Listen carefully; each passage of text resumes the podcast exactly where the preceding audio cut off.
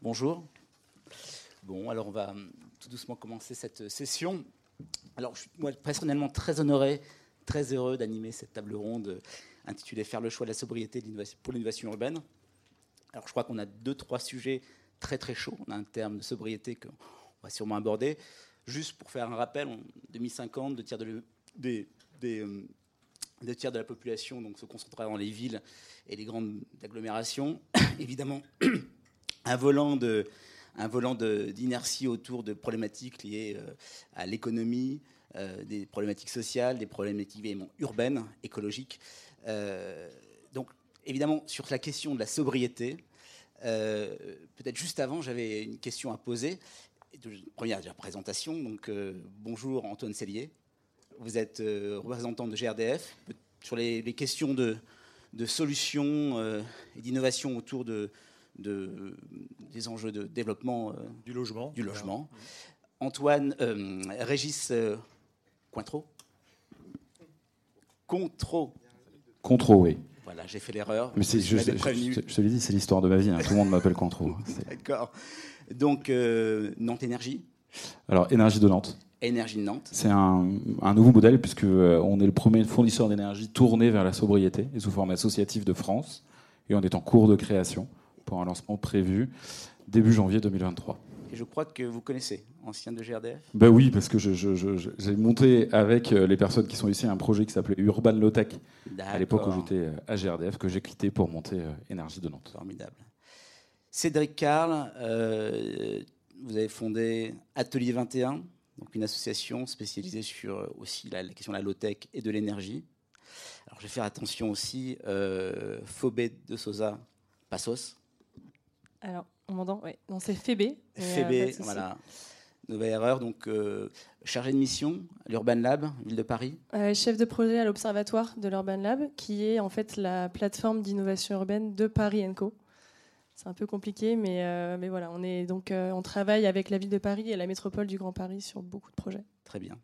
Et puis Olivia Conil, Lacoste, directrice développement durable chez Bouygues Immobilier. C'est bien ça? Absolument. Merci d'avoir retiré le R. Bon, formidable. On va commencer, euh, alors on a, on, a des, on a des sujets très très chauds, mais on va commencer, je propose en tout cas qu'on commence par peut-être une petite définition de ce qu'est la sobriété pour chacun de vous. Et puis il y aura une petite question subsidiaire, c'est faire le choix. Qu'est-ce que c'est faire le choix aujourd'hui euh, sur cette notion de sobriété? Peut-être commencer avec, euh, avec vous, Fébé. Très bien. Allez, on est parti. Alors, faire le choix chez nous, ça, ça à plusieurs niveaux. C'est d'abord euh, dans l'écosystème euh, dont on s'entoure, euh, en fait, les acteurs qu'on choisit pour avancer, pour travailler, notamment dans les, partenaires, en fait, les experts, etc., qu'on choisit. Donc ça, on se garde aussi le, choix de faire attention à qui ils sont, à leurs projets passés aussi et surtout futurs. Le choix, il, réside aussi dans les innovations qu'on accompagne, forcément. Euh, puisqu'on est euh, à la fois un incubateur, euh, un laboratoire d'expérimentation urbaine, mais aussi un, accompagnateur d'innovation sociale. On va faire attention à qu'est-ce que les innovations en fait qu'on a envie d'accompagner, quels sont les besoins auxquels on a envie de répondre, besoins usagers, mais aussi besoins partenariales. Et sur les questions de sobriété, donc peut-être qu'on en reparlera plus en détail, mais c'est on a envie, nous, euh, chez Paris Co et à l'Urban Lab, de véhiculer une image positive de la sobriété, ce qui n'est pas forcément évident euh, aujourd'hui, et, euh, de, transformer ce qui peut paraître comme une contrainte en opportunité. Et c'est comme ça qu'on imagine, en fait, en tout cas, toutes les collaborations qui naissent de, des mises en relation, qui peuvent naître entre start-up, porteurs de projets, coopératives, mais aussi grands groupes privés, publics. et toutes ces opportunités-là, on, en fait, on s'en fait le, le, le, porteur. Quoi. Mmh. Hum, peut-être Régis, la sobriété. Est-ce que je sais que. Alors pour moi, la, enfin pour nous, euh, la sobriété, c'est d'abord euh, réduire le besoin. Réduire le besoin et donc par voie de fait, euh, réduire notre consommation d'énergie.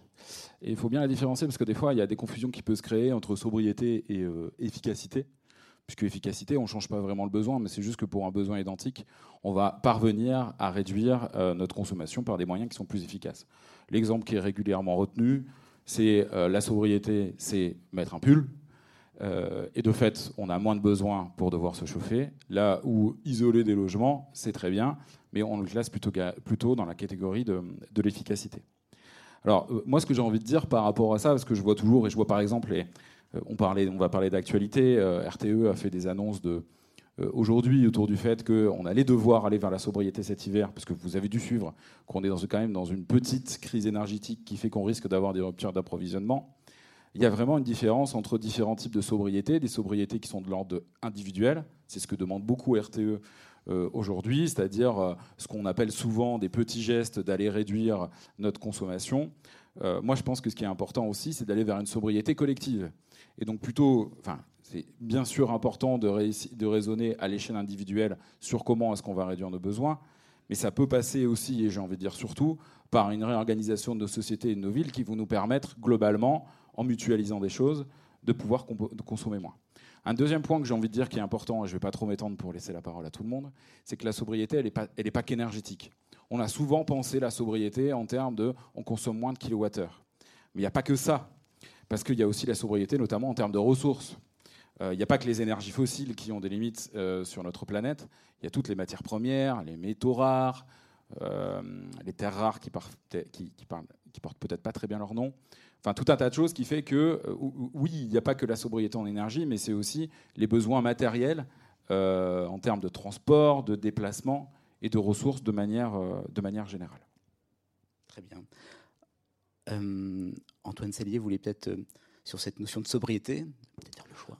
Moi, je, partage complètement euh, l'idée de l'efficacité.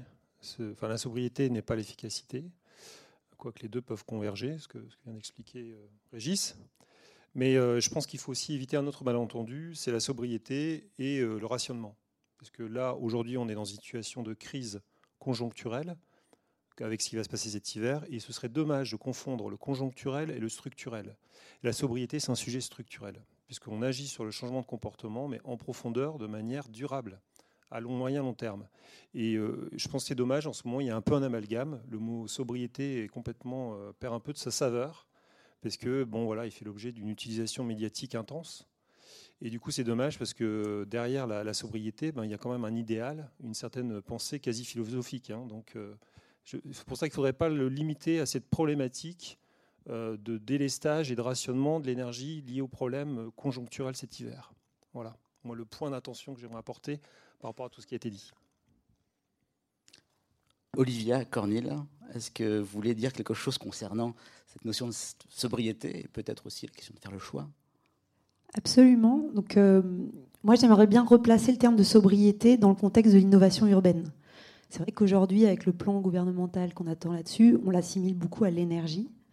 Et je pense que euh, parler de nature aussi, et du rôle de la nature dans la ville, de, notamment de la végétalisation par exemple, c'est aussi une voie vers une ville plus sobre. Euh, on sait qu'au 19e siècle, on, on, a vraiment parlé de structurel, on a vraiment structuré les villes de manière technique. Euh, on parle de diamètre, de coefficient, on est dans des infrastructures grises. Aujourd'hui, penser végétalisation aussi à l'échelle urbaine, c'est peut-être demain aller vers des solutions plus sobres en, ressources finalement, en énergie aussi, pour traiter des problèmes de la ville. Mmh. Et je pense que c'est pas un hasard si avant l'été, en juin, il y a eu un plan de renaturation qui a été euh, proposé par le gouvernement et qui a aussi 500 millions d'euros qui sont que, le gouvernement va co-investir avec des villes, peut-être pour développer, euh, développer ça. Donc c'est vrai qu'aujourd'hui, le terme sobriété, on l'assimile beaucoup euh, à l'énergie et peut-être trop d'ailleurs à l'efficacité, comme vous dites. Mais je pense que cette question de la nature, et c'est un sujet que je défends beaucoup, moi, euh, au sein de mon métier aussi, hein, de la promotion immobilière et de l'aménagement urbain, eh ben, c'est aussi peut-être une voie. Et puis, en termes de choix, je pense qu'aujourd'hui, on n'a plus le choix. Enfin, je veux dire, ça, c'est quelque chose de partagé, c'est un constat partagé aujourd'hui par beaucoup. Euh, mais finalement, c'est le choix de la vitesse de, changement, le choix de la vitesse à laquelle on, veut changer. Pour une entreprise comme Bouygues Immobilier, et, comme, et pour le groupe Bouygues de manière plus générale, en fait, aujourd'hui, euh, c'est est-ce que je régule un peu la manière existante de faire mon métier ou est-ce que je change de paradigme en intégrant vraiment justement ces contraintes de sobriété à la fois sur le climat, sur la biodiversité euh, Combien je mets? Combien j'investis Aujourd'hui, c'est ce que demandent nos actionnaires. Quels produits, quelles offres je sors qui, traduisent vraiment cet engagement? Et donc ça, je pense que c'est des choix stratégiques dans le monde de l'entreprise et qu'en fait, ils arrivent, forcément, ça pose des contradictions. Euh, et ça pose aussi des nouveaux business models, une nouvelle manière peut-être de compter, d'intéresser les salariés. Et donc voilà, je pense qu'aujourd'hui, en tout cas pour moi, dans ma vie quotidienne, les choix qu'on pousse, les choix qu'on doit faire au quotidien, c'est des choix de cet ordre-là. Nature en ville, c'est un vrai sujet. On va revenir sur les solutions tout à l'heure parce qu'il y, a plein de sujets, même ne serait-ce que sur euh, l'agriculture urbaine. Euh, c'est vrai que euh, renaturer la ville, c'est un sujet qu'on voit à Paris, mais on voit ça, on va arriver ça dans beaucoup de grandes capitales. Donc on, vient juste après. On va finir par, par vous, Cédric Carl. Donc la question de, sobriété, comment est-ce que vous l'abordez en tant que, en tant que directeur d'association Je crois que déjà, en fait, on a bien balayé en fait euh, le sujet euh, est effectivement euh, pour travailler sur la transition énergétique depuis une vingtaine d'années entre la France et la Suisse, et même avec des acteurs un peu européens. Et la, difficulté de la sobriété, c'est la, question de l'acceptation. C'est-à-dire qu'on a toujours été dans une posture où toujours plus, toujours plus vite, toujours plus loin, toujours plus gros, toujours, des, toujours des habitats plus grands, toujours mieux chauffés, et puis tout tout est plus grand, puis on va aussi sur d'autres planètes. Et puis, tu vois, on est, vraiment dans un truc, euh, je ne vais pas dire le mot croissance, expansionniste, tu vois. Et là, en fait, on doit faire un mouvement inverse. Donc, c'est pas une posture qui est facile, en fait, euh, mentalement, socialement, politiquement. Politiquement, ça demande énormément de courage. J'ai le souvenir d'échanges euh, aux assises européennes de l'énergie à, Genève récemment avec d'autres acteurs européens avec des acteurs qui avaient réussi euh, à faire baisser d'un degré dans les administrations, etc. Et pour moi, c'est ça que je trouve intéressant. C'est comment certains élus ou services techniques ont réussi à faire passer euh, on va moins chauffer, on va, on va être euh, moins dans la dépense énergétique, et, comment ça a été accepté? Et du coup, je, disais dans ce groupe de travail que la difficulté n'était absolument pas technique, qu'elle était euh, quelque part une forme d'ingénierie politique, en fait, euh, de comment est-ce qu'on parle des choses, quel vocabulaire on utilise, rationnement, sobriété, décroissance, tout ça, c'est des choses qui sont voilà, des, des, bah, sujets d'actualité, en fait, hein, finalement, euh, pas, que, pas que depuis le conflit en Ukraine et les problèmes de, gaz et d'énergie électrique en Europe, mais aussi depuis le Covid et, encore avant, depuis Fukushima. Chaque grande crise a ses sursauts de, réveil sur euh, ces, questions-là parce que on sait mathématiquement que euh, on va pas y arriver en continuant à cette idée d'expansionnisme sans limite parce que la Terre a des limites, je crois qu'on commence à l'avoir compris, et que si on n'essaye pas de, réguler et euh, d'avoir une forme d'humilité technologique, énergétique et en termes de ressources, on, va vers des crises plus fortes en fait. Donc finalement, c'est nous que ça concerne. C'est intéressant, André Gertz parlait de simplicité volontaire sur la question de l'engagement personnel, sur nos engagements, et sur la question de comment, ça se traduit pour chacun de nous. Et, c'est vrai que je pense que la notion de sobriété, on discutait ensemble, euh, Antoine Salier, euh, lors de la préparation, vous disiez finalement la sobriété, pour moi, c'est presque pour nous un non-sujet, parce que ça fait partie de l'ADN de l'entreprise. Est-ce que vous pourriez euh, développer en fait cette idée-là? Oui, en fait, c'est pas, c'est vrai que c'est pas un sujet à la mode qu'on saisit comme ça, en mode. Enfin, nous, la sobriété, c'était un sujet qui est au cœur de, la stratégie. J'en veux pour preuve le fait qu'aujourd'hui, on a déployé 10 millions de compteurs communicants. Euh, ça a pris des années, on l'a fait. Ces compteurs communicants, ils sont en place. Euh, c'était pas pour la beauté du geste. Derrière, c'est qu'on fait un pari énorme, c'est de dire que les gens, à partir du moment où ils ont accès à la donnée de consommation, quand vous commencez à piloter, vous avez l'information, vous commencez à changer de comportement. Donc ça, c'est quand même un pari qui a coûté euh, plusieurs milliards d'euros, hein, euh, qui, a été déployé. Aujourd'hui, on est content d'avoir ces compteurs communicants parce que la donnée de consommation, elle est mise à la disposition. Ce n'est pas nous qui l'exploitons, on la met à la disposition de tout un écosystème d'acteurs qui derrière vont construire euh, des services pour que les habitants puissent avoir accès à la donnée de consommation. Donc vous voyez sur votre téléphone, effectivement, pourquoi vous, l'information comme quoi vous avez consommé beaucoup d'énergie et beaucoup plus que les logements équivalents dans la même zone. Donc vous allez vous poser des questions et ça, ça commence à induire un changement. Donc ça, euh, avec les données de consommation, on se rend compte qu'aujourd'hui, il y a des chaufferies dans des immeubles qui sont mal réglées. Il faut juste bien les régler et on gagne jusqu'à 10-15% d'économie d'énergie.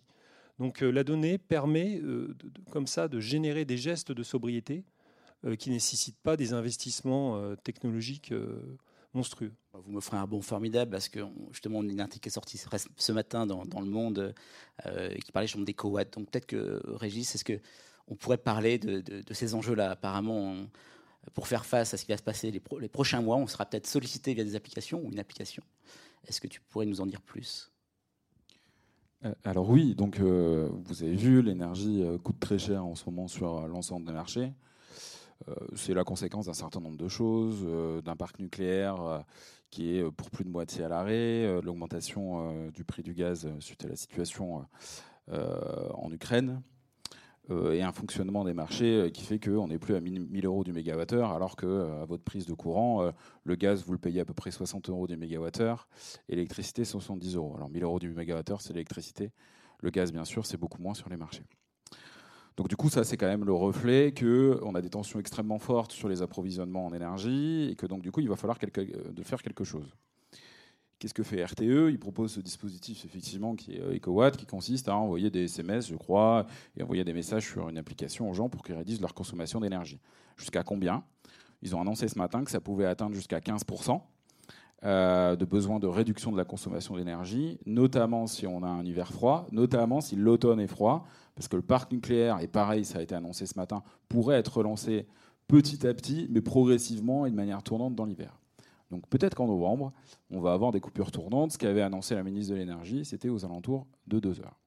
Bon, ça, le truc, c'est que, bah, effectivement, ce sont des mesures d'urgence. Tu l'as dit, Antoine, il y a euh, une différence à faire. C'est-à-dire que oui, on va sur la sobriété, mais qu'il y a quand même beaucoup de l'ordre de euh, la responsabilité individuelle. Et en fait, on essaye de passer des situations d'urgence. Notre problème aujourd'hui, c'est comment est-ce qu'on installe la sobriété de manière entendable, ça a été déjà dit, j'ai envie de dire joyeuse, euh, pour reprendre certains termes, dans nos sociétés. Et ceci par des, par des choses qui sont de, manière collective. Alors concrètement, ça veut dire quoi? Parce qu'on dit des choses tout à l'heure, j'ai envie de citer quelques chiffres. Euh, ce qu'on dit, c'est que pour, en termes d'émissions de CO2, il faudrait qu'un euh, Français ou une Française moyen ou moyenne diminue sa consommation de, enfin, ses émissions de CO2 par 6. Aujourd'hui, on est à 12, il faudrait à peu près diminuer à 2. BNL Evolution, il me semble qu'ils sont présents sur le salon, a dit qu'en gros, la sobriété, euh, ça voulait dire avoir 30 mètres carrés de surface euh, habitable chacune et chacun. Bah, c'est pas rien, quoi. Et du coup, ça, pour moi, ça veut dire que c'est quelque chose qui doit être éminemment démocratique et collectif et discuté. Et toute la question, et c'est ce qu'on est en train de faire, et c'est pour ça que nous, Énergie de Nantes, on se crée à une échelle locale, c'est de s'organiser, c'est d'impliquer les gens, c'est de faire des choix et de ne pas leur imposer. Et je pense que c'est ça qui est fondamental pour que petit à petit les gens se réapproprient l'énergie et puissent collectivement mettre des actions en place qui soient, qui soient compatibles avec euh, les limites qu'on a et ce de manière durable. Merci. On va revenir d'ailleurs euh, assez rapidement sur cette notion aussi d'innovation urbaine. Hein.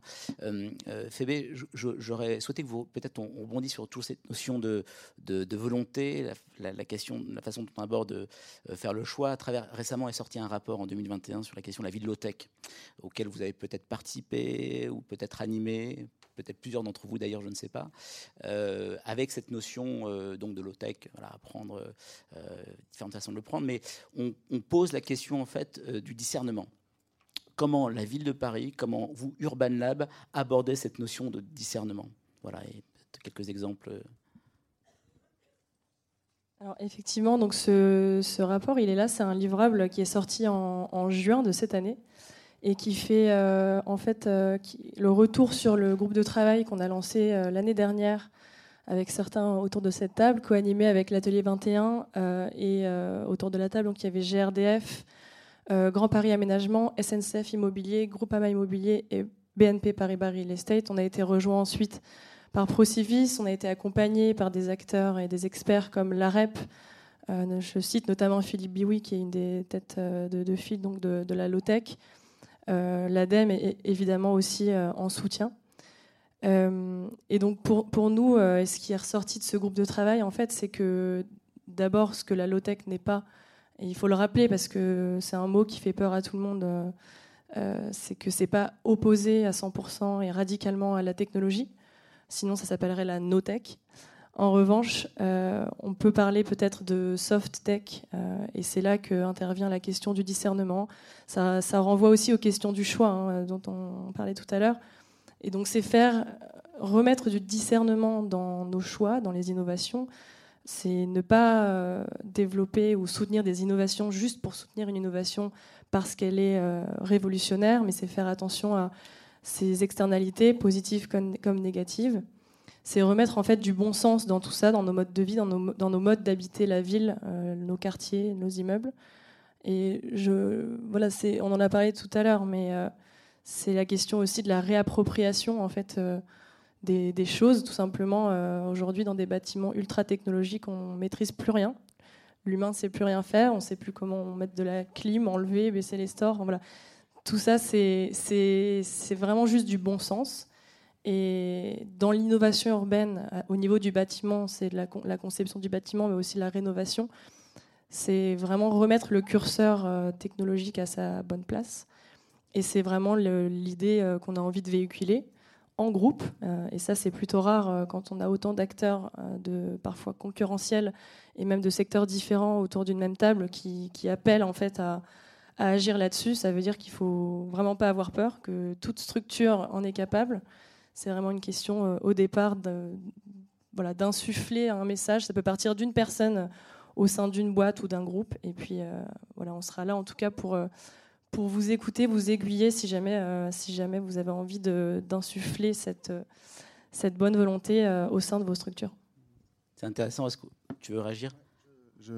J'ajoute, euh, pour continuer ce que, ce, que, ce, que, ce que tu dis, que la question de la technologie dans, dans les bâtiments rencontre aujourd'hui en fait des problèmes de maintenance, des problèmes d'obsolescence, c'est-à-dire que euh, déjà, nous, on a du mal à faire fonctionner l'interface, mais euh, derrière cette interface, il y a des mécanismes qui, euh, qui échappent, en fait, finalement, aux, gens qui maintiennent ces bâtiments. Et donc, ça coûte. Et donc, c'est des risques, en fait, à considérer. Et je ne pensais pas, avant cette grande rencontre avec tous ces acteurs, rencontrer autant de témoignages sur des problématiques rencontrer aujourd'hui dans les bâtiments. C'est-à-dire que on a grandi toutes ces dernières années avec les smart grids et la smart city, et aujourd'hui on sait, et Philippe Biwix le répète assez dans toutes ses conférences et ses talks, que euh, y compris Google a tourné le dos, et Cisco System a tourné le dos à la smart city avec des capteurs dans tous les sens. Et donc, ça ne veut pas dire qu'il n'y a pas de technologie. Ça veut dire que euh, elle est plus concertée, elle est plus euh, étudiée, elle est plus critiquée. Il y a euh, un regard qui est, posé dessus où on dit est-ce que là je mets de la technologie ou pas? Et si j'en mets, laquelle? Et je trouve que la, la, puissance du travail qui a été fait avec Paris Co et avec tous ces acteurs, c'est de mettre en commun des retours d'expérience. parce que même au sein d'une simple structure, et moi je l'ai vu dans des entreprises avec qui on a discuté, fait des consultings, déjà entre services, ça communique pas bien. Donc des fois, les retours d'expérience ne passent pas d'un service à un autre. Et là, en fait, ça permet de mettre en commun des critiques technologiques en disant mais moi j'ai posé ça et cet opérateur là et alors je vous le déconseille complètement. Et en fait, c'est une manière aussi de blacklister, euh, de se filer des conseils, peut-être d'acheter de manière groupée. C'est-à-dire que j'ai entendu des discussions entre acteurs qui disaient ouais alors là est-ce qu'on pourrait pas euh, s'échanger des infos et peut-être euh, donc il y a une mise en commun qui est intéressante quoi sur euh, cet aspect euh, euh, voilà, de la collaboration pour plus d'efficacité pour mon entreprise et donc bah, pour l'efficacité de, de, de, mon système financier finalement. Ça veut dire que tous les outils ne sont pas conviviaux peut-être que certaines façons de penser, en effet, la question du juste outil est aujourd'hui quelque chose qui revient. C'est marrant parce que ça arrive dans les années 70, évidemment, on travaillait la question de la convivialité des outils, leur utilisation ou pas, donc je pense évidemment à Ivan. Mais ça, c'est quelque chose qui est, assez étonnant et, aussi assez passionnant, c'est comment est-ce que finalement on boucle comme ça des concepts qui reviennent. Et donc, ce souci de revenir à l'outil juste est quelque chose qui, euh, est assez intéressant. Euh, Olivia, on parlait justement sur la question des, bâtiments. Est-ce que euh, pour, euh, pour Bouygues Immobilier, cette notion de, plus forcément faire du béton et faire du service est quelque chose qui est évidemment ancré aujourd'hui euh, dans, votre, dans, votre, dans, votre, dans, la plupart des projets Est-ce que vous pouvez peut-être nous en dire un peu plus sur la façon dont quelles sont les stratégies qui sont mises à l'œuvre? On a parlé tout à l'heure d'un exemple qui est celui de la nature. On peut poursuivre là-dessus, mais peut-être plus largement, est-ce que vous pourriez nous offrir un éclairage? Alors peut-être euh, à deux, échelles. Aujourd'hui, donc Bouygues Immobilier, promoteur immobilier, beaucoup de logements, bureaux et puis aménagement territorial ce soir, cet après-midi, on fait une conférence sur le design, c'est-à-dire comment on se met à la place de l'usager, vraiment, avec des techniques euh, euh, de, conception euh, qui partent de lui pour pouvoir proposer des choses qu'il va utiliser justement de manière sobre, tout en étant bien. Et, on va parler du design whisker, et vous parliez de 30 mètres carrés par habitant. Ben, on se rend compte, il y, a une charte qui a été écrite qui s'appelle la, charte du Verstelen avec par Cynthia Fleury et un autre co-auteur dont j'ai oublié le nom, qui dit ce qui ne peut être volé. Les gens ont besoin d'une vue, les gens ont besoin de silence. Et en fait, je pense que cette question de la sobriété, pour y revenir, ça revient à se dire, mais en fait, qu'est-ce qui est essentiel quand on va livrer un bâtiment, quand on va livrer un quartier pour l'habitant? Et je reboucle un peu par... Euh, euh, alors oui, je pourrais vous parler de bas carbone, du fait qu'on fait Saint-Julien en Genevois, où on essaye de, de, mettre en place de la mobilité douce et une série de services qui vont permettre de baisser de 40% euh, ces fameuses 12 tonnes euh, qui sont les émissions de, gaz à effet de serre d'un Français moyen sur un an. On fait ça, mais je reviens un tout petit peu à cette question de la nature qui peut être aussi une solution. Pourquoi? Parce qu'en fait, elle a des bienfaits et elle propose des choses en ville et dans la structuration de la ville qui peuvent permettre d'éviter en fait certaines technologies. Alors je vais vous donner euh, un exemple, le rafraîchissement en fait, on se rend compte, par exemple, quand on plante une, ville, même quand on va plus loin jusqu'à des infrastructures vertes, on n'y est pas encore toujours, mais c'est possible, on va créer du rafraîchissement sans créer aucune technologie. Si vous avez un taux de canopée, c'est-à-dire que vu du ciel, vous voyez beaucoup d'arbres, vous pouvez aller jusqu'à 6 degrés de moins quand vous passez. Alors, par contre, la, technologie, là, elle va être utile pour monitorer. C'est ce qu'on fait, par exemple, sur le quartier de Ginkgo à Bordeaux. On a un quartier qui est assez végétal. Et ben là, on est allé regarder euh, avec des indices euh, qui s'appellent ICU, donc euh, pour voir s'il y a des îlots de chaleur urbains, avec des capteurs qu'on va mettre, et on va essayer de comparer dans notre conception de l'aménagement. Et là, c'est un projet réalisé et livré. À quel moment il y a de la fraîcheur qui se met de manière naturelle parce qu'on a planté, à quel moment non? On va même avoir des diagnostics d'arbres et on va regarder quel type d'arbre crée plus de fraîcheur que d'autres. Euh, donc ça, c'est des choses qu'on commence à mettre en place chez nous à l'échelle euh, de l'aménagement urbain. On le sait de manière un peu naturelle, mais là, on essaie vraiment de le professionnaliser pour que demain, quand on conçoit un quartier, bah, il n'y ait peut-être pas besoin de rafraîchir les, villes de manière euh, trop technologique, mais que justement, on passe à des solutions plus simples. Et puis à l'échelle du bâtiment, on s'est engagé cette année à mettre en place des jardins. Alors, ça va vous paraître basique, mais en fait, on sort un peu de la logique. Je, livre un bâtiment fini, une infrastructure grise, et je vais livrer aussi un potentiel qui est un jardin. Ce jardin, c'est pas n'importe lequel. On a travaillé sur une charte. Euh, il va être favorable à la biodiversité et aux expériences de nature, parce qu'on sait à quel point ça, crée aussi. Euh, vous parlez de services, ça crée en tout cas du bien-être pour les habitants. Il y a des études très très poussées sur la santé et la nature en ville.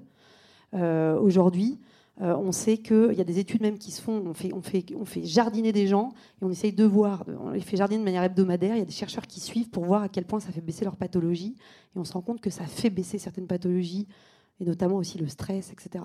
Donc ça c'est quelque chose qu'on veut mettre en place dans la ville et c'est une forme de sobriété, alors au sens vraiment large, parce que finalement on donne accès à des choses sans créer une technologie supplémentaire qui va bouffer l'énergie. C'est intéressant parce que la question des compétences, des savoirs, alors savoir si les gens en bas d'immeuble souhaitent ou non euh, animer, parce qu'il y a cette question-là. Après, c'est comment est-ce que je mets en compétence des gens euh, sur ces sujets-là? Euh, je voulais poser la question sur la question des métiers. Qu'est-ce que ça change en termes de métier, ou qu'est-ce que ça continue en termes de métier, d'aborder cette question de sobriété c'est plus une question que vous posez depuis très longtemps, mais est-ce que dans, vos métiers, ça change quelque chose? Et puis même dans votre relation à, l'usage, donc là on vient d'en parler, comment on transmet ça? Quelle relation on entretient? On parlait un monde d'outils, donc là, EcoWatt, éléments, mais qu'est-ce que ça change dans cette relation métier et usage? Peut-être je ne sais pas, Antoine Sellier, est-ce que vous auriez quelque chose à nous Donc, Par rapport au métier, euh, en tant que métier de distributeur, vous voulez dire euh, Alors nous, euh, la sobriété, ben, c'est la sobriété carbone. nous, on y travaille. Hein. actuellement, il y a 400, même 500 pardon, méthaniseurs qui injectent du gazeur dans notre réseau. Nous, ça a complètement bouleversé notre système. Parce qu'avant, c'était un système très centralisé. Maintenant, on gère des boucles locales. Donc les techniciens doivent aller ouvrir des vannes à certains endroits. C'est très artisanal ce que je raconte, mais c'est la réalité. On a une production locale de gaz à partir de déchets agricoles. Donc ça, il y en a 500 aujourd'hui sur le réseau et il y en a 1000 qui vont arriver. On est obligé de se préparer. Ça, c'est un exemple. Deuxième exemple, aujourd'hui, on sait qu'il va y avoir des, chocs climatiques de plus en plus violents. On est en train de travailler sur des plans inondation. On s'est rendu compte que notre réseau est très résilient. En cas d'inondation, bah, en fait, nous, le gaz étant sous pression dans le tuyau, au moment où enfin, il redémarre tout de suite. Il n'y a pas de problématique. Donc du coup, on travaille sur ces sujets-là, de se dire euh, euh, la pression dans les tuyaux permet-elle de résister aux inondations? Donc on se rend voilà. Donc on voit que c'était des questions avant. Euh, l'inondation, c'était quelque chose d'exceptionnel. Maintenant, on se rend compte que non, non, ça devient un vrai sujet dans certaines villes, à certains endroits, et on y travaille pour que le réseau soit résilient. Donc effectivement, toute cette question de la sobriété, ben oui, oui, elle, impacte vraiment notre façon de travailler. L'évolution des métiers est plus tout la même. Moi, je, rebondis sur le, sur le, design puisque je suis, je suis designer. Et, euh, et du coup, euh, on, a, on a travaillé avec la Cité du Design. Alors, il y a quelques années déjà, mais je crois que c'est un travail qui, qui, euh, qui n'a pas vieilli parce qu'en 10 ans, il n'y a pas eu des révolutions ni énergétiques ni en termes de rénovation. Et en fait, on a observé avec la Cité du Design et avec un, un pool de designers euh, des, euh, euh, des, logements sociaux, mais au plus près des gens. C'est-à-dire que carrément, on s'est incrusté chez eux en les filmant, les enregistrant, en dessinant. voilà. Et on a fait un atelier de, créativité uniquement observé sur les usages en fait. Quoi. Donc c'est vraiment, on n'avait pas le droit de, en tant que concepteur, se dire ah tiens, mais les gens ils pensent ça, ils, ils font ça. Non, on devait partir d'observations systématiques et on s'aperçoit à quel point les gens sont d'une inventivité exceptionnelle quand il s'agit d'économiser de chauffage alors qu'on peut, on a des fois pas assez d'argent pour payer le chauffage, donc on, condamne des pièces, on surisole avec des matelas des fenêtres, euh, on économise l'eau avec des avec des seaux, des machins, des trucs, et nous on a du coup posé en fait une sorte de, regard de designer pour, euh, je dirais, faire du bricolage un objet ou un service. Donc c'est une étude qui s'appelle Égal, énergie garantie aux locataires, c'est-à-dire qu'on était parti euh, du principe que euh, euh, l'opérateur qui louait fournissait une garantie de, temps de confort thermique par mètre carré à l'année, et que le locataire, lui, payait ce qui était au-dessus, en fait, potentiellement. Donc, voilà, puis c'est une, étude après qui a donné d'autres études avec aussi le roi Merlin sur la question justement de la précarité énergétique, mais qui est forte d'enseignement pour des nouvelles conceptions euh, finalement. Donc je, vous encourage à découvrir ces travaux. Et, sinon, sur le site Atelier 21, il y a une, rubrique euh, précarité énergétique, Acte for Énergie, et qui justement travaille avec des étudiants et de la créativité. J'en parlais à Régis. Euh, on essaye aujourd'hui, justement, face à la crise énergétique arrivante, connaissant la situation précaire des étudiants et de la précarité énergétique, qui est un phénomène je dirais, euh, peu de services de l'État s'occupent, c'est-à-dire qu'il y a des dispositifs pour les gens qui habitent, les propriétaires habitants, les locataires, etc., sur la précarité. Les étudiants, non, en fait, ils sont hors des radars. Et donc, à l'atelier 21, en travaillant sur la précarité énergétique depuis une dizaine d'années, on s'est dit, voilà, bah, en fait, on va, on, va, on va foncer sur les étudiants. Pourquoi? Parce qu'on est persuadé aussi que de travailler avec les étudiants de manière large en France, ça peut vraiment toucher beaucoup de gens sur la question énergétique, de la sobriété, des comportements, des technologies, des techniques, et que ça peut éviter des basculements dans la précarité énergétique. C'est-à-dire que c'est un postulat qu'on avait pris avec Laurent Merlin, où on s'était dit on ne va pas traiter directement les gens qui sont dans la précarité énergétique, mais ceux qui sont prêts à tomber dedans, pour éviter des situations de basculement. Euh, et donc voilà, le, design en fait est l'observation de l'usage et la collaboration avec l'usager. Je, te rejoins Régis dans ton travail en fait euh, sur le territoire il est ultra essentiel. Et en fait, le design, la sociologie, l'anthropologie des usages, aujourd'hui, c'est des choses qui, qui commencent à s'imposer parce qu'on sait que la technologie n'arrivera pas, même si on la pousse, à, euh, à faire ce qu'on veut des gens et faire ce qu'on veut des comportements. Ça marche. C'est plus complexe que ça. Fébé, est-ce que la question du design, c'est quelque chose que vous abordez dans le laboratoire euh, urbain? Alors c'est quelque chose qu'on voit sensiblement émerger effectivement dans les tendances qu'on peut observer euh, euh, dans l'innovation urbaine. On va certainement y réfléchir euh, avec certains de nos collaborateurs qui sont plus ou moins experts sur le sujet. Et ça pourra même faire l'objet de futurs ateliers métiers, qui est un des formats d'accompagnement aussi qu'on apporte, ou de groupes de travail. Euh, mais pour, ce qui est de la transformation des métiers, euh, euh, nous, en tant, en qu'accompagnateurs, en fait, on, voit passer beaucoup de tendances justement d'année en année, parce qu'on on, on fonctionne, en, promotion en fait, de porteurs de projets, de start-up, etc. Et donc d'année en année, on voit vraiment évoluer les pratiques et les métiers de la fabrique urbaine. Euh, pour en citer euh, certains, mais vous en connaissez certainement, c'est en ville, on voit pulluler des recycleries, des tiers-lieux, des lieux de réemploi dans, la, ce secteur de la reconstruction, etc.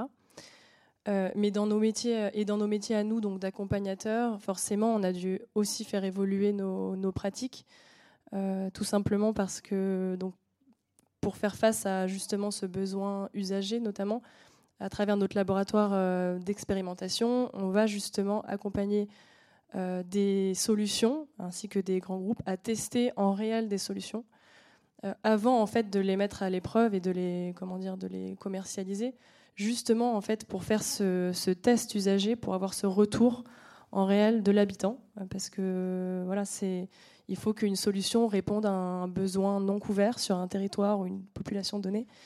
Et c'est un des une des évolutions euh, euh, de notre métier. On fait ça depuis longtemps, mais c'est voilà, de plus en plus demandé euh, par, nos, par les, projets qu'on accompagne. Et évidemment, donc, tout à l'heure, je parlais du choix dans les innovations qu'on accompagne. Forcément, on, voilà, on se garde le droit de ne pas accompagner ou de ne pas soutenir des innovations qui nous paraissent trop risquées en termes d'impact environnementaux, sociaux. Voilà, donc aujourd'hui, il y a un vrai choix à faire là-dessus. Et nos métiers évoluent. On a un programme impact euh, à l'échelle de Paris Co qu'on développe justement là-dessus. Et on essaye d'aider et d'accompagner nos, porteurs de projets à mesurer ces impacts, ces externalités positives et négatives, euh, parce que c'est important quand même de faire la balance entre les deux et d'ensuite pouvoir euh, leur fournir des plans d'action, des objectifs. Alors, je ne suis pas du tout expert, mais je, pensais aussi à des métiers existants comme euh, diagnostiqueur, par exemple.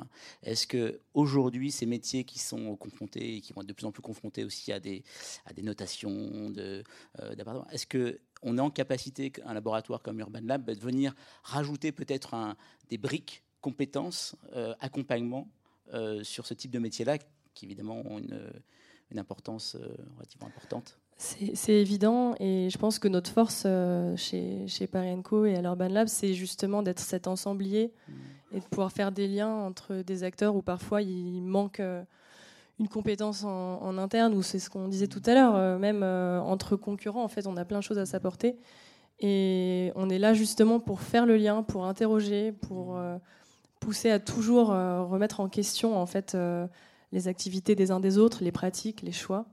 Et je pense que ce rôle-là de justement de metteur en relation, c'est ce qui fait que ça peut apporter des nouvelles compétences aux uns et aux autres. Peut-être sur la notion de stratégie urbaine, peut-être revenir sur la notion aussi de, local. Euh, Régis, euh, donc euh, sur l'énergie de Nantes, peut-être nous raconter aussi ce qui amène quelqu'un à monter une entreprise qui s'appelle Énergie de Nantes et quel est le choix, l'engagement derrière ça.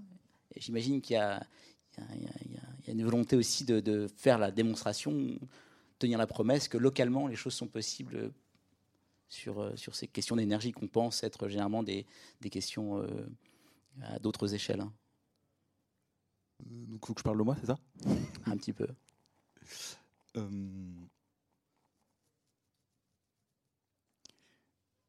Alors, c'est vrai que, euh, donc du coup, euh, moi j'ai passé de nombreuses années dans des grandes entreprises, notamment dans un grand groupe de l'énergie avec qui voilà, j'ai rencontré des personnes formidables et avec qui je garde de très bons liens. C'est vrai qu'à un moment, je me suis dit que il était nécessaire, de, enfin, je me suis rendu compte de cette nécessité, je répète beaucoup depuis tout à l'heure, ce côté de démocratie, d'impliquer les gens, de faire du collectif. Et c'est quelque chose que je me suis retrouvé à un moment plus en capacité de faire euh, dans un grand groupe. Et donc j'ai décidé de monter une association. Quoi. Ce qui est euh, un peu un chemin à arbours-proil. Certains pourraient dire que euh, appellent ça de la désertion.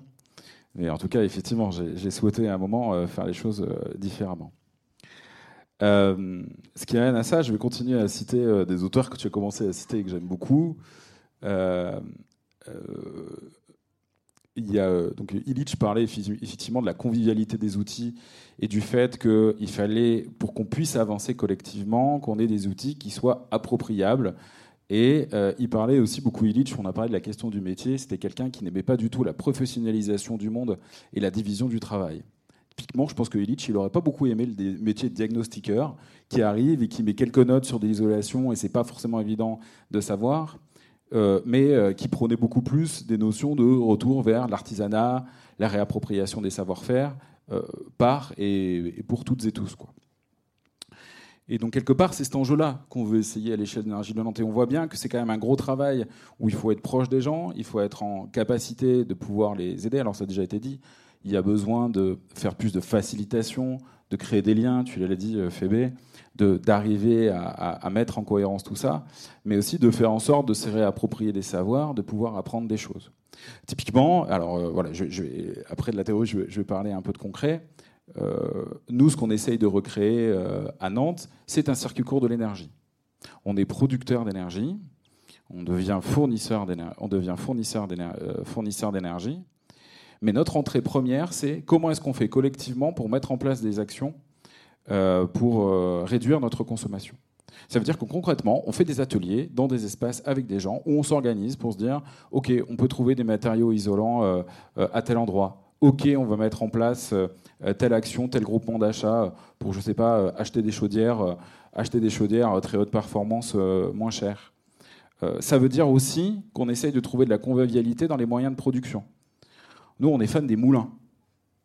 Et on se dit, il y a plein de moulins. Alors, moi j'habite à Nantes, il y a plein d'eau autour. Et il y a plein d'anciens moulins qui fabriquaient de la farine ou qui peuvent produire euh, de l'électricité notamment. Et cet enjeu, c'est d'essayer de faire en sorte d'attirer les gens pour que, par elles et par eux-mêmes, euh, puissent entretenir, rénover, prendre soin de ces installations-là. Ce qui est super intéressant, c'est que quand on commence à s'impliquer, ben, en général, ça, ça coûte moins cher. Et donc on résout et en même temps cette problématique de développement des énergies renouvelables, de réappropriation des savoirs, mais aussi potentiellement de la précarité énergétique. Puisque euh, on peut, euh, vu qu'on fait les choses par nous-mêmes, bah, ça coûte globalement moins cher. Très bien. Sur la question, c'est marrant parce que j'allais poser la question de l'héritage aussi. Euh, qu'est-ce que de, quoi on hérite sur ces notions de sobriété? Je, me disais que peut-être euh, euh, toi, Cédric, tu as beaucoup travaillé sur ces notions d'héritage, de, de, ce qu'on aurait pu trouver il y a quelques années, quelques centaines d'années dans le passé en termes d'innovation, qui aujourd'hui nous raconte quelque chose, voire même nous offre des solutions. Est-ce qu'on peut aller creuser, chercher la sobriété loin, des, des, solutions pour la sobriété oui, oui, oui, on peut aller très très loin. Sur le site paléo-énergétique, la, première entrée, c'est des éoliennes euh, en, en, Iran, euh, qui ont plus de 1000 ans, qui tournent toujours. Bon, il y a eu de la maintenance, hein, bien sûr, mais euh, la maintenance, elle est essentielle. On, en parlait tout à l'heure. Moi, je prends souvent l'exemple une voiture est sur une ligne de production pendant 24 heures, et en fait, on va la maintenir pendant allez, 15 ans, 25 ans si on est en Afrique, si, si elle finit sa vie. J'étais au Sénégal il n'y a pas très longtemps en mission pour Schneider Electric, la question de la maintenance, elle est intéressante, je trouve. Euh, euh, et pour une maison, c'est pareil. C'est-à-dire qu'une maison, on la fabrique en très peu de temps et en fait, on va, on va passer son temps à la maintenir. Donc en fait, on, devrait, je, trouve, en tant que concepteur, avoir une approche de la maintenance. Ça, devrait être notre principal problème. Euh, et dans le passé, effectivement, ah, on fabriquait une fois et, euh, ça durait euh, pour euh, plusieurs générations. moi, je suis, je, suis, donc passionné par les vieilles technologies. On fait ce projet bah, parce que passionné par l'innovation, je me suis aperçu qu'il y avait aussi énormément de choses dans l'histoire, des techniques, qu'elles étaient éparpillées dans l'histoire de, notamment de l'énergie, parce que le, le biogaz, c'est pas du véhicule électrique, qui n'est pas de l'éolien, qui n'est pas du mur trompe, qui n'est pas du, de la maison passive, qui n'est pas du biogaz ou d'hydrogène. Euh, et du coup, euh, euh, pour, pour, la COP 21, en fait, en 2015, on s'est dit qu'il fallait, et on a été soutenu par le ministère de l'écologie à l'époque, construire une base de données collaborative. donc aujourd'hui, c'est un site web, c'est une, petite frise. On, peut voir sur le stand PL47 un, morceau de frise. C'est une communauté, c'est un outil de travail qu'on a utilisé en fait avec Urban Lab et dans les entreprises. Donc la frise, elle est dans les entreprises et tout le monde participe parce que chacun a un petit bout de savoir en fait. Et surtout, en fait, ce, ce dont on s'aperçoit, c'est que toutes les périodes de crise ont été extrêmement riches en innovation et en invention et en bricolage. Euh, et, on trouve des solutions avec ce qu'on a, on fait avec. et que dès que le pétrole redevient abondant, le charbon redevient abondant et à un prix raisonnable, hop, tout ça redisparaît. Aujourd'hui, euh, face au chaos climatique, comme le disaient les Anglais, euh, on n'a plus le choix. C'est pas une question de prix, euh, même si ça peut en être une aussi, mais c'est pas que une question de prix et de disponibilité de, l'énergie sur le marché c'est aussi une question qu'on est en train de scier la branche sur laquelle on est assis, qu'il faut, faut, faire très vite. Donc moi, je ne suis pas anti-technologie, au contraire, euh, je suis preneur. Euh, mais euh, on a une grande capacité à, déjà faire avec. Et ce qu'on nous a dit aussi à Glasgow, c'est que certains ateliers comme la fresque du climat peuvent avoir tendance à laisser un désarroi après, carrément de l'éco-anxiété, qui est un phénomène social aussi dont il faut prendre conscience et euh, sur lequel il faut travailler aussi collectivement.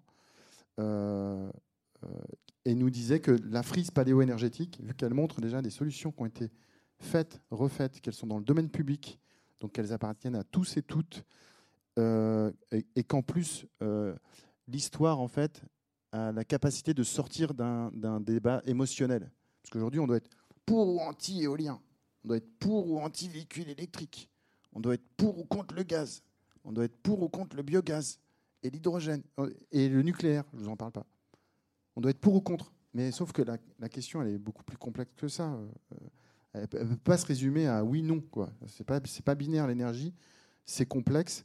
Et du coup, euh, je crois que le travail de l'atelier 21, c'est de faire de l'éducation populaire à tous les niveaux, mais au niveau professionnel aussi, au niveau universitaire, de faire de la recherche. On collabore énormément avec des écoles pour faire de cette question énergétique une question complexe, riche et surtout qu'on s'approprie. C'est-à-dire que l'énergie, euh, tant qu'on n'avait pas de problème, on appuie sur le bouton et puis oui, mais il y a des centrales, il y a des trucs, il y a des gens qui s'en occupent, tout va bien.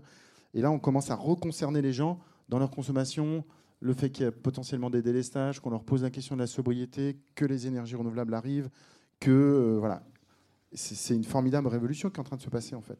Moi, je, trouve que c'est riche en fait je me rends compte qu'on a abordé assez peu quand même les solutions aujourd'hui sur, euh, sur l'innovation urbaine, mais je pense que c'est relativement intéressant. Puis une actualité tellement brûlante qu'on a, on a abordé euh, certains autres sujets. C'est vrai que la question aussi de l'héritage pour des grands groupes, qu'est-ce qu'on vient chercher Est-ce qu'il y a une sorte de, vieux registre où on a des inventions, des choses que vous avez pu voir qui ont, qui ont existé, je sais pas, pour un groupe comme Bouygues, même pour, euh, pour GRDF Est-ce que à l'école des mines alors, oui. Dans les archives des étudiants, les étudiants qui ont bossé dans les années 70 pendant les, les crises du pétrole, bah, les profs, euh, l'État, euh, tout le monde y allait euh, de, sa, de, son invention.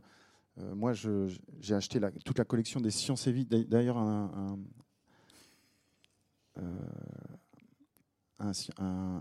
ingénieur de, GRDF, c'était la collection de son grand-père. Et en fait, quand je, cible et que je vais dans les années 70, je tombe sur plein de pépites. Après-guerre en France, pareil. Là, j'étais dans le sud de la France, j'ai acheté un, bouquin qui est sorti en 51. Il y a énormément de choses sur les vélos, avec des bricolages, des gens qui ont fait des trucs, qui ont fait des, des sur des vélos, qui ont installé des moteurs dessus. Euh, l'innovation est extrêmement riche et, dans les entreprises, on peut retrouver des héritages, dans les universités aussi. Et je pense que aussi des entreprises assez en scène, ça peut être très intéressant euh, de, montrer tout ça en fait mmh. euh, pour les gens qui arrivent, les nouveaux collaborateurs, les stagiaires, euh, pour, pour faire du commun, en fait. Mm. Et j'étais assez étonné parce qu'on a un de nos projets qui est incubé chez ST Microélectronique. Et à Tours, sur le site de Tours, ils ont un mur des brevets. Et alors, c'était un, un, petit moment de, de, sympathie devant ce mur des brevets parce qu'effectivement, ça fait une culture commune de l'entreprise aussi. Quoi. Vous vouliez réagir, Olivia? Ouais, enfin, je trouve ça très, très intéressant ce que vous dites. Ça me fait réagir parce que Bon, déjà, je note toute la question de la coopération, hein, qui est super intéressante et qui exige aussi d'ailleurs d'autres compétences, d'autres manières de travailler ensemble. Mais après, des innovations, il y en a, il y en a, il y en a eu. Je trouve qu'aujourd'hui, ce qui se pose à nous, la question qui se pose à nous, c'est le passage à l'échelle. C'est-à-dire que oui, il y en a plein dans les tiroirs, etc. Et vous parliez des grands groupes. Bah oui, quand je suis arrivée il y a cinq ans chez Bouygues Immobilier, il y avait déjà la revue bas carbone avec euh, les bâtiments les plus, les plus euh, performants qu'on avait pu livrer. Euh, il y avait déjà le label biodiversity. Il y avait déjà toutes ces choses-là, elles existaient déjà. Par contre, on ne se les était pas imposées sur l'ensemble de la production. Et à partir du moment où on décide ça, ça change un peu la donne pour une entreprise, hein, en termes de conduite du changement, parce que ça veut dire que il faut que tout le monde adhère à ce projet d'entreprise. il faut réussir à faire pivoter le modèle et les, compétences et les gens. Alors, on a abordé un certain nombre de nouvelles compétences là, depuis le début de la, conférence. Moi, je retiens le design. De manière classique, chez dans la promotion immobilière, il n'y avait pas, donc ça, ça, ça arrive. Nous aussi, il y a la digitalisation. Aujourd'hui, on bime nos projets, ce qui va d'ailleurs permettre, parce que la question de la donnée, elle est essentielle en fait. Si on ne sait pas la qualité des, matériaux qu'on assemble pour faire un bâtiment, bah, demain, on ne peut pas le déconstruire et non pas le démolir. Euh, on sait pas, si on ne connaît pas les performances carbone de tous les matériaux qu'on assemble, et ben voilà, donc il y a toute cette question de la donnée aussi, le design et puis la RSE. Tout ce dont on parle aujourd'hui, c'est aussi, euh, voilà, il faut qu'on fasse pivoter et qu'on donne envie, parce que vous en avez parlé, la sobriété joyeuse, etc., à nos collaborateurs de changer leur manière de faire, d'utiliser l'autre cerveau, celui qui est adaptatif. Et donc pour ça, quelques recettes, hein, parce que c'est, en tout cas moi c'est vraiment mon métier, cette conduite du changement. Un, que ça soit porté par la direction générale, que ce soit un nouveau paradigme, un nouveau discours, et qui monte la voie. Ça c'est très important, c'est assez classique. Après, bah, c'est les compétences c'est avoir un vernis culturel tous. Aujourd'hui, quand on forme au bas carbone, à la biodiversité, c'est tous les collaborateurs qui sont formés, tous, de l'assistante au PDG, c'est la même formation. On a des stats, 98% sur la biodive récemment. Et puis après, il y a des modules plus spécifiques. Et puis après, c'est dans la vie de tous les jours, tous les processus de décision. Chigne un terrain, une promesse, et je vais faire mon bâtiment, je suis bête et méchant. Hein. Ils sont où les critères carbone et les critères biodive de mon projet?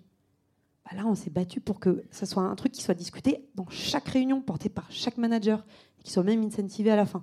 Donc voilà, c'est juste pour dire que du coup, ces beaux projets exemplaires qu'on avait aujourd'hui, nous, toute l'ambition qu'on a, c'est aussi bah, sur un petit bâtiment de 40 logements, de 60 logements, bah, qu'il y ait une attention sur le bas carbone, sur la biodiversité. Et c'est aussi dans le diffus, par petites touches.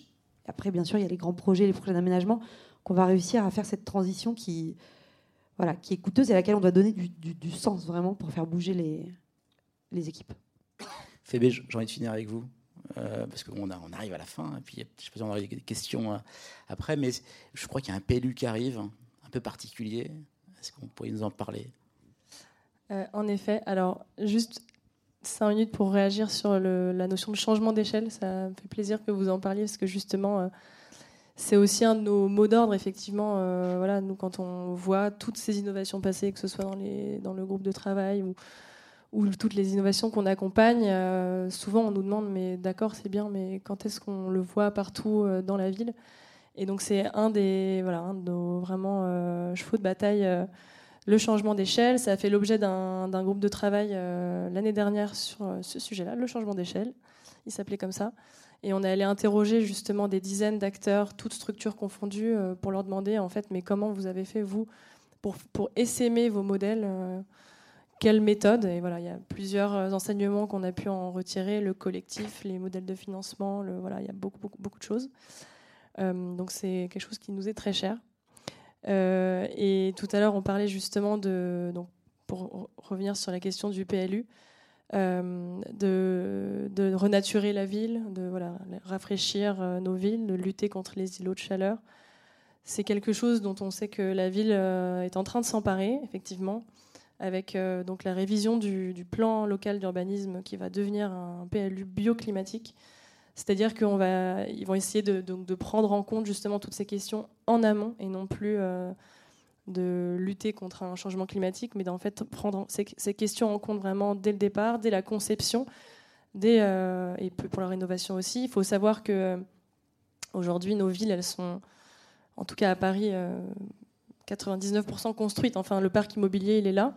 Donc ça, ça sera surtout sur de la rénovation énergétique. Donc il y a toute cette question évidemment, mais vous en parlerez mieux que moi. Euh, et donc de la, de la nature en ville, remettre, euh, remettre du, du, verre pour faire respirer nos villes partout. Euh, donc voilà, ça c'est des, des, questions qui sont en train de se poser. Et évidemment, en faisant attention à l'esthétisme parisien, l'esthétique parisienne. Il y a un manifeste aussi de la ville sur ce sujet-là, parce que forcément à Paris. C'est des questions qui se posent euh, avec des mouvements comme Saccage Paris, tout ça. Voilà, on ne peut pas tout se permettre dans une ville qui est considérée comme la plus belle du monde. Donc voilà, il faut réussir à concilier tout ça euh, tout en faisant attention à, rendre nos villes euh, plus désirables, tout simplement. Merci. Merci à vous quatre. Alors, on est, je crois, je ne sais pas si on a le temps de poser quelques questions. Est-ce que vous souhaitez Est-ce qu'il y a des questions? Dans le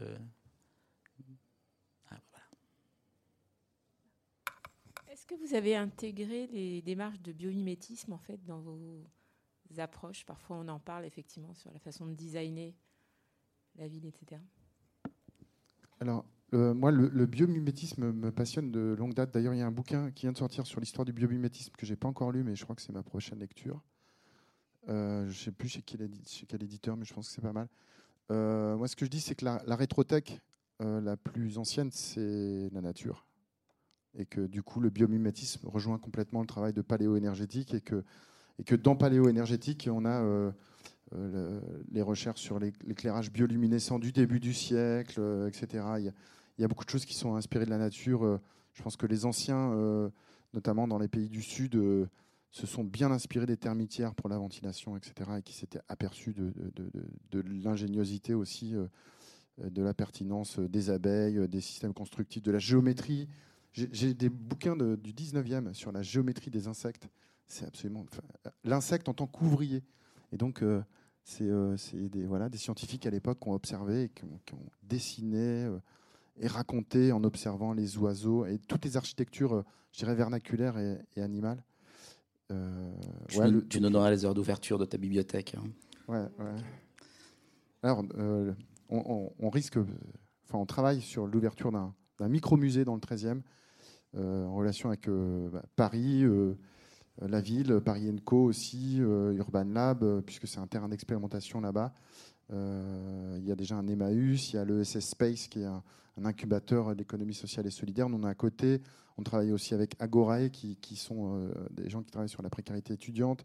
Il y a un Emmaüs qui vient d'ouvrir. Et puis, euh, sous le pont, il y a aussi une sorte de, friche container qui est en train de s'installer pour euh, raisonner avec le quartier. Donc, voilà, peut-être qu'on aura justement une bibliothèque à disposition dans ce petit micro-musée dans un container qui, qui rassemblera un peu toutes nos recherches qui sont bien sûr en ligne. Et du coup, je, me permets de resignaler cette brochure que vous pouvez trouver téléchargeable sauf erreur. Euh, voilà, du coup, vers une fabrique de la Lotec. Ça, ça résume euh, euh, le, groupe de travail qui a eu lieu pendant quasiment 8 mois, 10 mois en tout cas, qui, qui, voilà, qui, qui, qui, est le support aussi des conversations d'aujourd'hui sur, sur, sur la question de sobriété technologique.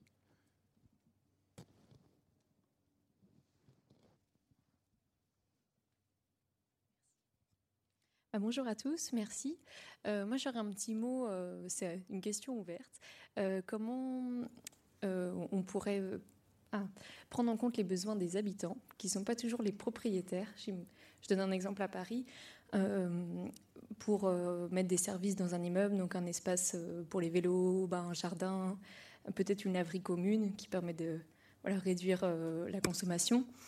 Ça va être proposé par un syndic de copropriété les propriétaires ne sont pas toujours les habitants, surtout dans des grandes villes, euh, et les locataires ne sont jamais pris en compte pour, euh, voilà, pour améliorer leur immeuble. Donc, euh, est-ce que vous avez des, idées ou voilà.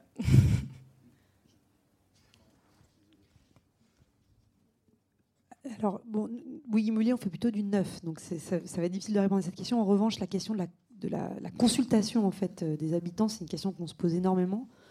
Et ça, et ça revient toujours au même. C'est-à-dire que si on, tu l'as dit tout à l'heure, si on ne répond pas à un besoin, euh, on, a, on, a, raté quelque chose. Parce qu'en fait, c'est du gâchis d'énergie, du gâchis de ressources pour ne pas répondre à un besoin. Donc aujourd'hui, on met par exemple en place des outils de concertation qu'on veut appliquer à chacun de nos projets pour que quand on crée un projet, il y ait vraiment, pas au sens juridique du terme, mais obligatoire, hein, qui est vraiment ce dialogue qui puisse se mettre en place, qui n'est pas toujours simple.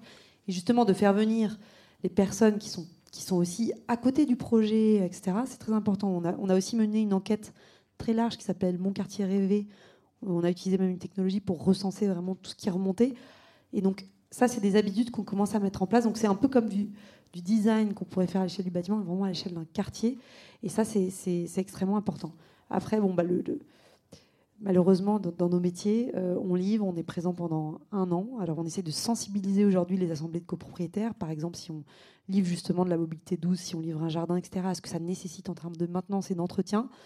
Euh, mais euh, à part à l'échelle d'un quartier où on va créer un organisme de maintenance plus large dans lequel on va être, comme on fait sur Nanterre Cœur Université, on va être vraiment gestionnaire du quartier. Voilà, c'est, moins notre métier que celui de syndic. Moi, je voulais vous aiguiller vers le travail d'un sociologue de l'énergie qui s'appelle Gaëtan Brispierre, euh, qui a beaucoup travaillé sur les copropriétés. Donc je pense que cet aspect-là, en fait, il a, il a, s'il l'a pas traité que vous lui en parlez, il va en faire un chantier de recherche. Donc euh, voilà.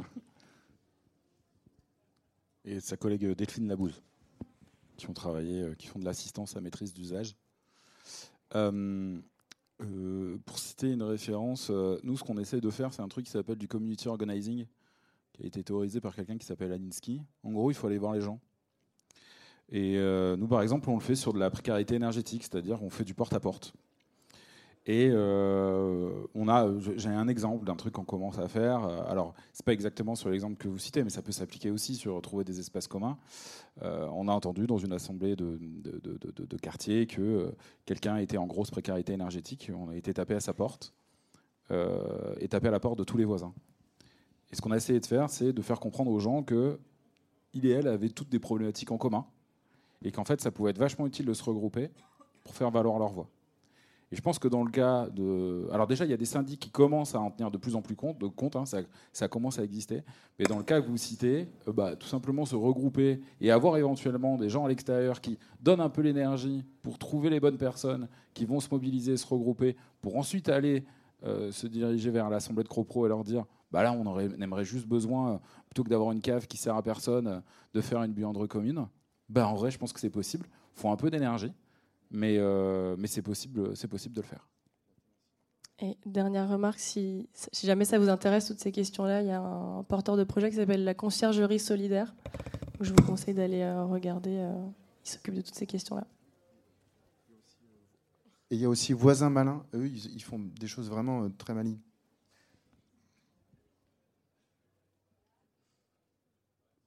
Est-ce que c'est bon de votre côté Encore une question? Ou est-ce qu'on rend les micros? Bon, Je vous remercie tous. Euh, merci, merci, à, vous. à vous. Quatre. Merci beaucoup.